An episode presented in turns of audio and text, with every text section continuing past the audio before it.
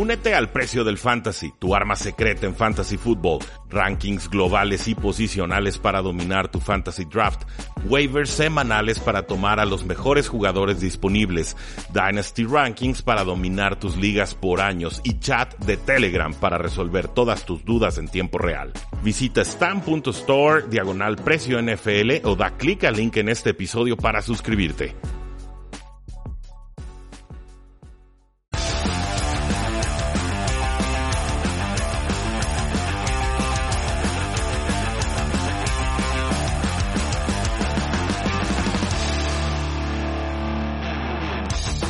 Saludos a todos y bienvenidos a un programa más de Tres y Fuera, donde la NFL no termina y nosotros tampoco. Mi nombre es Rudy Jacinto, ya lo saben, me encuentran en Twitter como arroba NFL. Para mí es siempre un gusto poder platicar con todos ustedes sobre lo que sucede en la National Football League, que está tan cerca de llegar ya a la postemporada. Una semana importante, una jornada con resultados sorpresivos, a otros más depresivos. Tuvimos por ahí un butt fumble, tuvimos un fumble con un pie, una patada, lo cual es ilegal, pero bueno, los referees vieron eh, juzgaron que no fue intencional el movimiento. En fin, hubo un poquito de todo. Vimos el debut de Jalen Hurts con las Águilas de Filadelfia, debuta con éxito.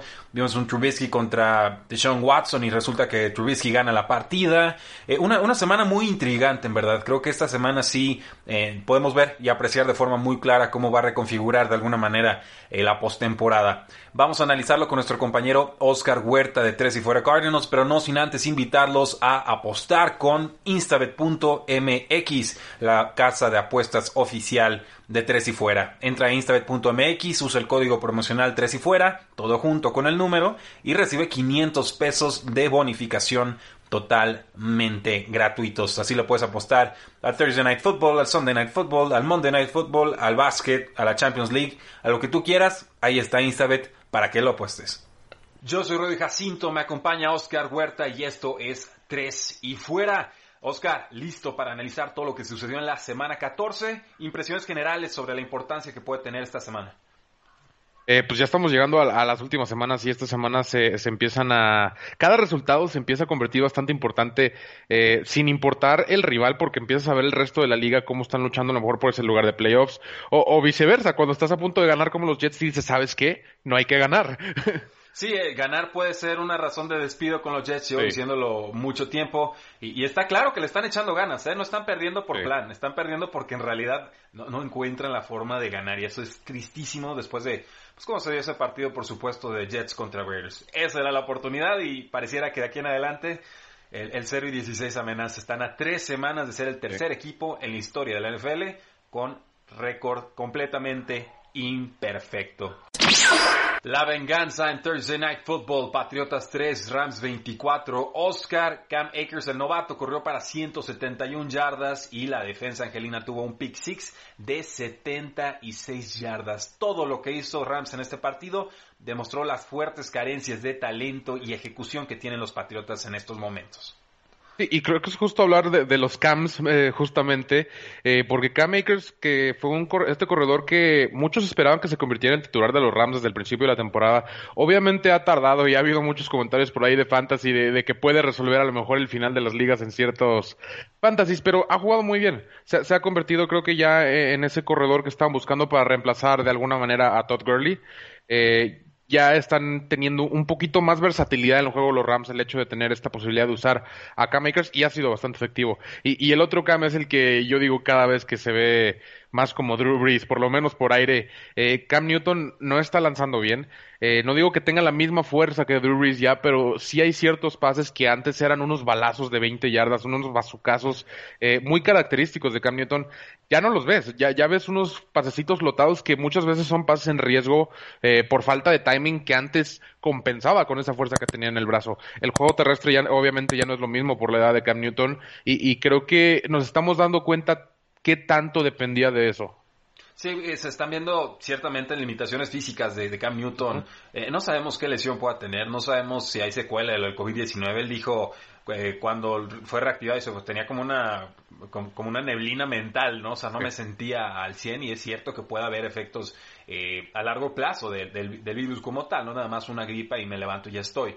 Eh, especulamos demasiado. La realidad es que podemos solamente juzgar lo que está sucediendo en el campo y en el campo eh, Cam Newton está siendo bastante insuficiente para los Patriotas de Nueva Inglaterra. Entró Jared Stedham en el cuarto cuarto, ya salió Bill Belichick a decir Cam Newton es nuestro quarterback y si eso dice pues eso va a ser, ¿no? Me queda claro que eh, Patriota sigue pensando que con Cam Newton tiene una mejor oportunidad de ganar partidos que con Jared Stedham.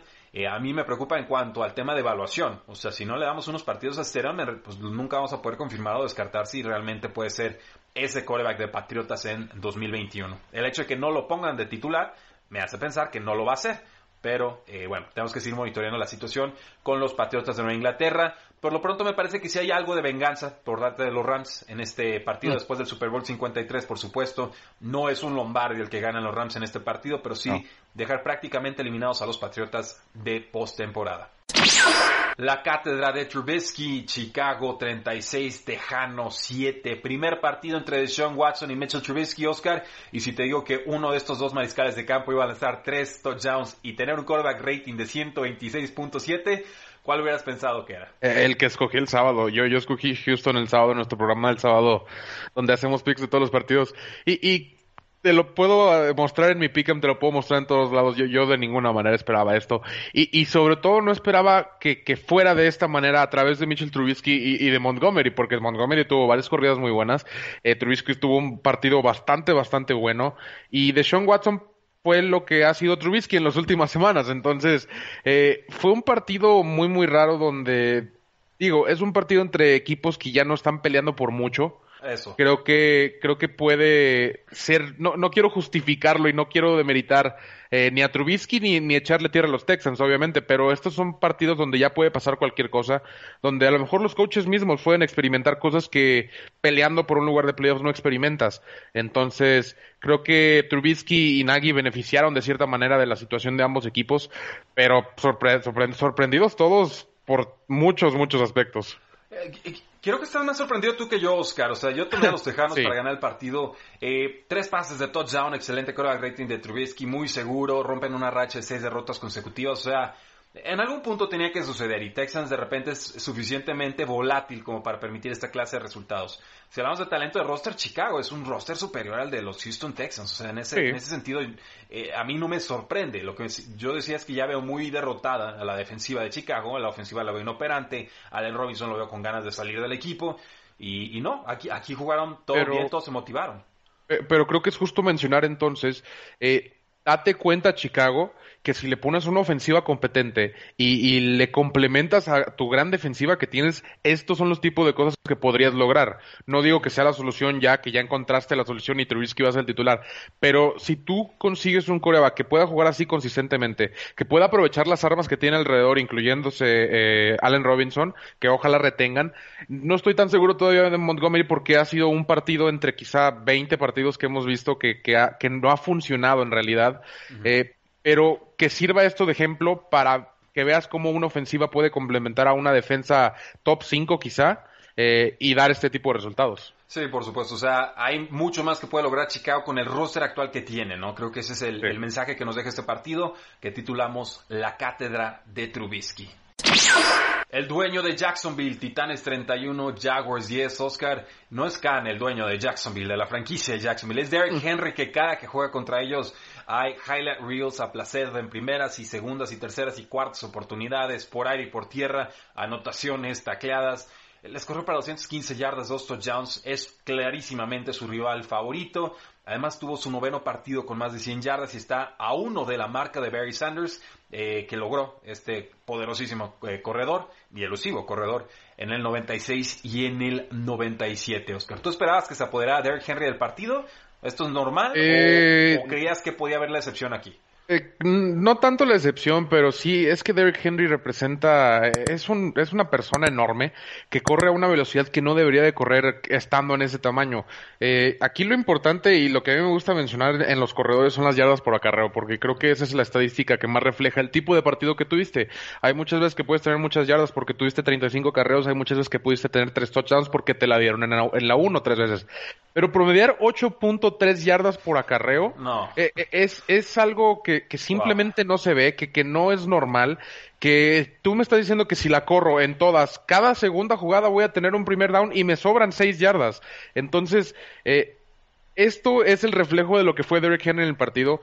Eh, Ryan Tannehill no jugó mal, AJ Brown no jugó mal, pero si de todos modos tienes un corredor que está corriendo 8 yardas por cada vez que le das el balón, eh, es difícil perder un partido, sea quien sea que tengas enfrente. Sí, vamos, esta es la fórmula favorita de los Titanes de Tennessee. Yo la, la, trampa que veo con ellos es que eh, vienen algunos rivales muy asequibles, ¿no? Y, y, vimos ya la limitación de esta fórmula de correr en primera y en segunda y en tercera con Derek Henry, ¿no? Cuando te encuentras una defensiva fuerte eh, de repente el plan B se la tora a los Titanes de Tennessee o tienen que estar remontando y entonces ya no pueden establecer juego terrestre como quisieran hacer con Henry.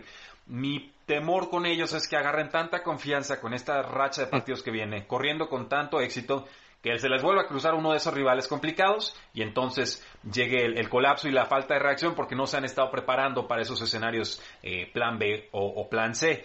Eh, por parte de Jacksonville, pues destacar James Robinson de Jaguars se convirtió en el primer novato que supera las mil yardas en sus primeros 14 partidos. Está absolutamente intratable y por fin mandaron a Mike Glennon a la banca después de su cuarta entrega de balón a favor de, o en favor de Gardner Minshew. Yo lo pedí desde la mitad del partido anterior contra los vikingos de Minnesota. Me parece muy poco y muy tarde para el que próximamente será despedido, el head coach Doug Marrone.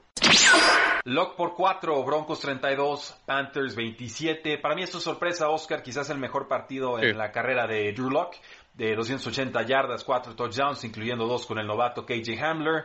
Eh, Deontay Spencer hizo un regrese, de, regreso perdón, de patada de 83 yardas para touchdown.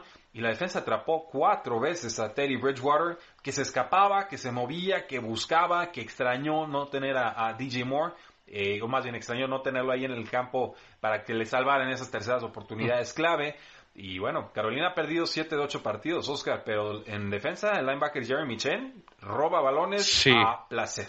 Eh, eh, justamente de eso quería hablar, de Jeremy Chen, quien se perfila que creo que va empatado ahorita porque muchas, mucha gente ya se lo quiere dar para el premio del novato defensivo del año por ahí. Saludos a Chase Young, quien tuvo un partidazo también. Eh, pero la verdad es que esta defensa con mucha gente joven ha estado funcionando. Entre comillas, obviamente estoy viendo el marcador y permitieron 32 puntos, pero eh, tienes muchísimo con qué trabajar si eres Matt tienes bastantes piezas que, que ya te han... Eh, dado suficiente para creer en ellas, para que, para creer que si van a seguir creciendo, que si van a seguir por el mismo camino que te han demostrado hasta ahorita, la verdad es que vas a tener tres, cuatro jugadores defensivos que son novatos, que van a ser muy, muy buenos en un futuro. Y, y obviamente tienes a la ofensiva otra vez fuera tu mejor jugador en Christian McCaffrey y, y, se han estado defendiendo con Mike Davis y con Teddy Bridgewater, como lo dices. Eh, no estoy tan seguro de, de qué tan convencidos están con Teddy Bridgewater. Sé que ha cumplido, sé que ha dado de qué hablar, pero no sé exactamente si es ese coreback de franquicia. Me da curiosidad eh, cómo lo va a manejar Matul hacia futuro. Y, del otro lado, tú mismo lo dijiste, Drew Lock tuvo uno de sus mejores partidos en mucho tiempo. La verdad es que sí lo extrañaban, a pesar de no tener a Nova Fanta en el, en el campo, quien ha sido de sus targets favoritos. Eh, pero están en una situación similar. Creo que tampoco están del todo seguros sobre el futuro. Eh, de hecho, yo creo que si tuviera que apostar para el futuro de alguno de estos dos equipos, yo creo que Carolina se quedaría más similar al próximo año que Denver. Sí, eh, Broncos parece que está a la, a la deriva, ¿no? Incluso con las victorias. Sí. Sobreviviendo. Eh, sí, es, exacto. O sea, no se ve cómo pueden dar ese salto con, con el talento actual o con el coach actual o con sí. el gym actual. Ahora sí que el, el, diagnóstico en la franquicia de los Denver Broncos es complicado. Eh, la temporada está prácticamente perdida, pero pues, es un aliciente que puedan ganar las Panteras de esta manera. Butt Fumble, Cowboys 30, Bengals 7. Siempre será una jornada especial cuando alguien comete una entrega de balón chocando contra el derrier de alguno de sus linieros o compañeros. Andy Dalton pasó a saludar a su ex equipo, lo hizo bien, 185 yardas, dos pases de touchdown, pero el corredor Travion Williams, eh, vamos, Bob Fumble se estampa contra su línea ofensiva, el fumble es recuperado por Aldon Smith, regresado 78 yardas para touchdown, y ya con eso es una jornada muy especial. Muy, muy especial. Sí, eh, curiosamente yo vi muchos vaqueros en, en, Twitter y en redes sociales diciendo, ¿sabes qué? La defensa está jugando como tuvo que haber jugado siempre. Yo así de, el corredor chocó con el dinero. La, la sí. defensa en realidad no, no hizo mucho en esa jugada. Agarró la pelota y corrió. Sí, le, le regalaron un touch de cierta manera, eh, pero sí, ciertamente la defensa jugó un poco mejor. Creo que no jugó como el principio de la temporada. Eh, Andy Dalton, como dices tú, juego de revancha, entre comillas, que, que no se esperaba, que tuvo un partido decente, 16 de 23, 185 yardas y dos touchdowns. 122 de rating, creo que fue bastante efectivo. Creo que eh, el juego terrestre de alguna manera revive por parte de Dallas. Ahí vimos un poco de Tony Pollard. Eh, pero es un partido que no te dice mucho. Eh, lo vi así. Son dos suplentes que y ganó el mejor suplente. A fin de cuentas no no representa mucho ni para playoffs ni para nada. Y yo creo que lo más importante aquí es las posiciones de draft que tendría a lo mejor eh, Cincinnati, que a lo mejor va a poder tomar el mejor jugador del draft no siendo coreback. Oh, pero los vaqueros de Dallas se están reenganchando en la pelea por la NFC este, Oscar. No subestimes las posibilidades de los vaqueros después de. No, estoy exagerando, o sea, aunque llegara la temporada, no, no hay nada que hacer. Eh, verdaderamente. Pero bueno, le estaba funcionando mejor la ofensiva. Se ve competente a Mary Cooper, se ve competente Galo, se ve competente Lamb. Eh, Zeke, mientras menos toques le dan mejor. Yo ya veo mucho más explosivo y competente a, Tony Pollard. Quisiera que le dieran un poco más de juego. Pero en líneas generales, un mejor equipo le ganó un equipo inferior y, así tendría que ser.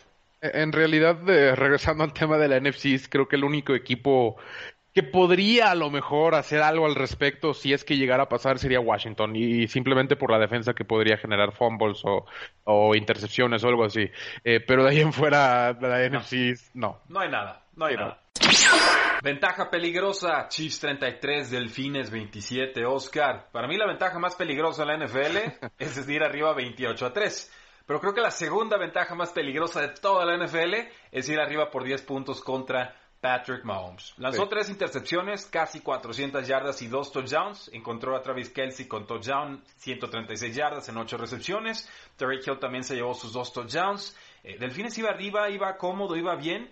Y de pronto se vino el vendaval sin posibilidad de respuesta. Delfines alcanza a pegar en el marcador, pero en realidad el, toda la segunda mitad fue, fue de Chiefs.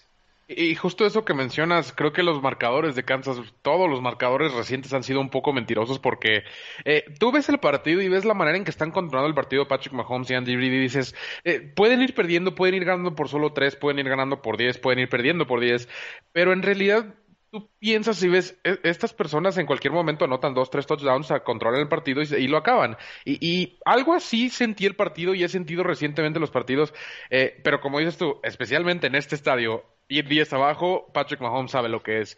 Y no lo demostró, ahí recordarán, fue el Super Bowl cuando iban abajo por 10 puntos contra San Francisco. Eh, y, de forma similar toman control sobre el partido, le ganan el partido a los Miami Dolphins. Y, con la derrota de los Pittsburgh Steelers ahora se convierten en el rival a vencer de la NFL. Están avisados, nunca vayan arriba por 10 puntos contra Patrick Mahomes.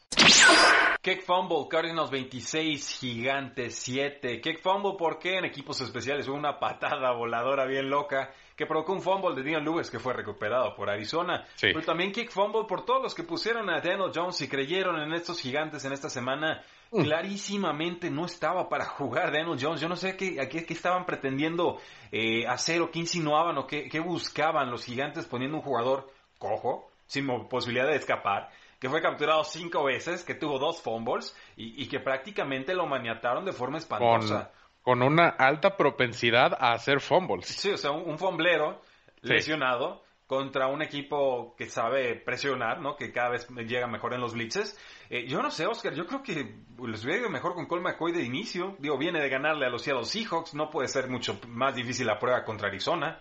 Sí, exactamente, justamente creo que es lo importante lo que mencionas, que Daniel Jones claramente no estaba listo, que es un coreback que es propenso a soltar el balón y la única manera que ha evitado hacerlo e, es huir, es salir corriendo porque atléticamente, la verdad tiene buenas actitudes atléticas, entonces eh, en este partido no las tenía eh, contra un pass rush que está bien, estaba lastimado, pero de verdad lo aprovechó por todo lado todo momento. Ahí quiero mencionar a Jason Reddick, quien tuvo cinco sacks, quien empató el récord de franquicia de los Cardenales, eh, quien tuvo más sacks en este partido que Jadavion Clown en los últimos dos años. Eh, acabo de ver esa estadística y se me hizo muy, muy interesante. Eh, pero habla prácticamente del partido, cómo estuvieron presionando, estuvieron a base de defensa sofocando a los New York Giants. Y Kyler Murray regresó un poquito al juego terrestre. Creo que la ofensiva, mientras no se vio perfecta, sí se vio muchísimo más mejorada. Creo que DeAndre Hopkins eh, tuvo más variedad, ya no estuvo solo del lado izquierdo corriendo rutas de 7, 8 yardas, eh, estuvo alineado en el slot varias veces. Entonces creo que Cliff Kingsbury entendió la situación.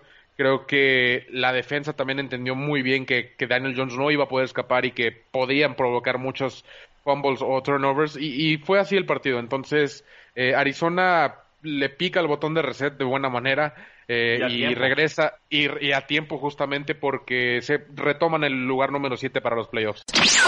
Buque Diesel, Vikingos 14, Bucaneros 26. Ah, cómo le cuesta a estos Bucaneros arrancar los partidos. Parece que siempre inician con desventaja, a diferencia de lo que sucedió contra los Kansas City Chiefs. Y llegando después de una semana de descanso, Tom Brady y compañía sí logran remontar este partido. Eh, me, sigue sorprendiendo cómo reparte el balón Tom Brady. O sea, no importa en qué equipo esté, no importa quiénes son los receptores. Eh, lo digo sobre todo porque tengo a, varios en fantasy y nunca sé a quién meter. Pero la manera en que reparte Tom Brady el balón creo que es algo que lo ha hecho tan bueno a lo largo de los años. Que, no depende de cierto jugador y lo vimos aquí que fue Scotty Miller, que en ratos fue Ronald Jones, que muchas veces ha sido Gronkowski, que muchas veces ha sido Chris Evans y así ha sido el juego de Tom Brady y me encanta. ¿eh? Porque si pones a Chris Evans... Exactamente, eh, que diga eh, Chris Godwin y Mike Evans, perdón. Sí, Vas a poner Chris superhéroe. Sí, no, definitivamente no. Pero, lo que voy es que Tom Brady sigue logrando aprovechar todas las opciones que tiene y, nunca dejará a un receptor olvidado. Eso es lo que quiero decir. Y le ha funcionado esto y, lo vimos en este partido en un partido no estuvo tan bonito. La realidad es que el partido no fue nada bonito, pero fue suficiente. Creo que Tampa Bay encuentra la victoria de buena manera. Eh, eh, que diga, Vikingos se mete en una situación algo complicada porque le quedan varios partidos bastante difíciles y, creo que la situación se convierte más complicada cuando de verdad te pones a analizar a Kirk Cousins, quien, quien no se vio tan mal en papel, pero la realidad es que no es la solución al equipo. Le, cuestan los trámites, seis capturas en este partido. Darwin Cook superó las 100 yardas en 22 acarreos, no importó. Tom Brady se acercó con 200 yardas, dos touchdowns, incluyendo un pase profundo de 48 yardas con su receptor más diminuto, precisamente que es Scotty Miller. Concluye la participación de Oscar Huerta de tres y fuera Cardinals y como podrán ver pues fue una semana sumamente importante. El día de mañana tendremos la segunda parte, por supuesto, con el resto de los partidos, pero también el Monday Night Football. Eh, habrán notado que no subí el episodio de podcast con la previa de la semana 14. Tuvimos muchos problemas de audio y de, de internet en el programa del sábado me pareció más complicado tratar de editarlo y salvarlo que, eh, pues bueno, tener que volverlo a grabar y, fue un sábado muy complicado para mí en cuanto a compromisos personales, entonces tuve que dejarlo pasar con todo el dolor de mi eh, corazón. De todas maneras, eh, tenemos un Monday Night Football importante, un partido entre los Baltimore Ravens y, por supuesto, los Cleveland Browns. Sepan que me gusta mucho lo que está haciendo Cleveland en estos momentos. Sepan que Kevin Stefanski para mí es un muy serio candidato a head coach del año llegar de la nada en año de pandemia, eh, encontrar una fórmula defensiva, ofensiva y que funcione de esta manera contra toda clase de rivales ya, creo que es muy significativo y es muy digno de elogiar. Eh, Browns quizás del equipo que más está superando expectativas versus el año pasado, pero voy a mantenerme con Baltimore. El, tema con Cleveland para mí ya, ya es muy recurrente y es muy claro. Eh, no puedo tomar a Cleveland para ganar un partido de estos hasta que lo demuestren contra Steelers o contra Baltimore Ravens. Creo que podrán correr bien con Nick Chubb y Kareem Hunt. Han encontrado respuestas por la vía aérea. Veo medio acabadón a Marcus Peters. No está interceptando y aparte ya se está tragando toda clase de fintas en zona roja, zona anotación. Eh, este cornerback de los Baltimore Ravens. Pero eh, sí me parece que la tiranía de estos dos equipos, Steelers y Ravens sobre Cleveland, es, abrumadora. Y verdaderamente si hay un peso histórico. Entonces yo, yo no me animo a tomar a Cleveland. Eh, qué gusto me daría que pudieran ganar y por fin pensar en Cleveland como un serio contendiente de a llegar y ganar el Super Bowl.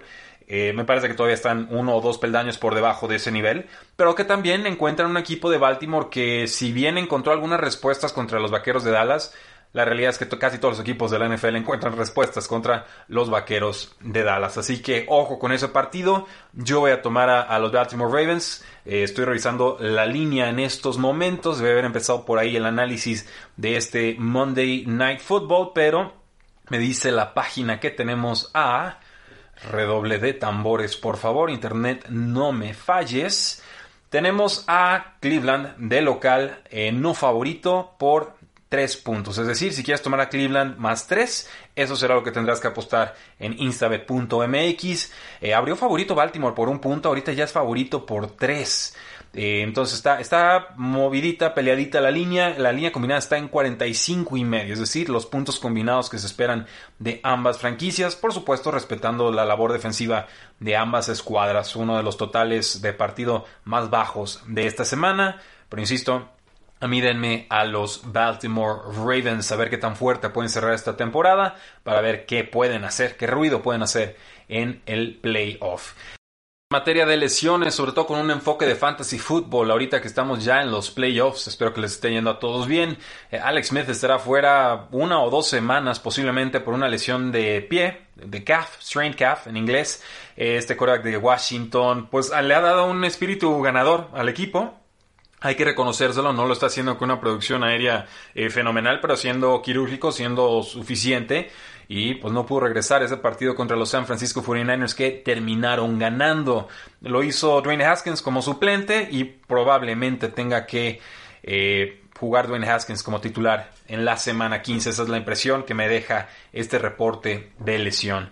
Divo Samuel, el receptor de los San Francisco 49ers, está fuera con una lesión de isquiotibial de 2 a 4 semanas para este jugador que se ha perdido prácticamente toda la temporada de los San Francisco 49ers. Eh, sus suplentes serían Brandon Ayuk y Kendrick Bourne. Y Samuel pues, se lastimó en la primera jugada ofensiva del partido y no pudo regresar. Entonces, si lo alinearon en Fantasy Football y dependían de Divo Samuel, primero, porque dependían de él? Y segundo, qué mala suerte, lo lamento muchísimo. Eh, Mike Williams, el receptor de los Chargers, una lesión de espalda. Había tenido lesión de espalda a inicio de temporada, podría ser la misma. Eh, estará fuera semana a semana. Sus suplentes serían Jalen Guyton y Tyrone Johnson. Eh, no pudo regresar al partido cuando se notó la lesión. Mike Williams van a jugar en Thursday Night Football, o sea, una semana corta para ellos va a ser contra Raiders semana corta, lesión reciente. Yo pensaría que Mike Williams no participa en ese partido, pero tendremos que vigilar su estatus. Devante Parker, el receptor abierto de los Delfines de Miami, se lastimó el pie esta semana a semana. Sus suplentes serían Jaquim Grant y Mac Hollins. No sabemos exactamente qué lesión tiene Parker o a qué altura del pie la tiene, pero no pudo regresar al partido contra los Kansas City Chiefs cuando se lastimó en la primera mitad. Eh, también Mike Eseki, el Tyrant de los Dolphins, se dislocó el hombro, dolorosísimo. De una a tres semanas, su suplente será Adam Shaheen. Cayó sobre su hombro, se vio. Tuvieron que ayudarle los, los trainers a, sacarlo del campo del tanto dolor que tenía. Y bueno, le redujeron ahí la, la dislocación en el vestidor, pero esta molestia va a ser persistente, ¿no? Y sabemos que cuando te dislocas una vez, pues es más fácil que se vuelva a dislocar esa parte del cuerpo. Entonces dependerá mucho de su manejo de, dolor. Yo no esperaría verlo activo en semana 15. Y Noah Fant, el Tyrant de los Broncos, tiene una enfermedad, no sabemos exactamente cuál, eh, no está confirmado que sea COVID, entonces podemos dejar esas especulaciones fuera por el momento, está semana a semana. Su reemplazo serían Nick Vanette y Troy Fumagalli. Eh, salió el partido del domingo con una enfermedad, se tuvo que quedar en Carolina, que le hicieran más pruebas, por supuesto esperamos que no sea COVID-19, pero también que se recupere lo más pronto posible este gran jugador de los Broncos de Denver. Ahí lo tienen, damas y caballeros, el primer episodio de esta, su semana 14, a punto de entrar a la semana 15. Háganos saber cómo vamos en Tres y Fuera, en Facebook, en Twitter, en Instagram y en YouTube. Si nos escuchan en Apple Podcast, no sean gachos, déjenos una reseña, cinco estrellas, un comentario. Nos ayuda muchísimo a crecer este su podcast de NFL. Porque la NFL no termina y nosotros tampoco. Tres y Fuera. Hola, soy Rudy Jacinto, creador de Tres y Fuera. Si te gustó el programa de hoy, suscríbete a este y otros podcasts de la familia Tres y Fuera Tres y fuera NFL, Tres y fuera fútbol, Tres y fuera de tu equipo favorito y claro, el canal de Tres y fuera YouTube con videos todos los días, porque si tu equipo existe, Tres y fuera lo cubre.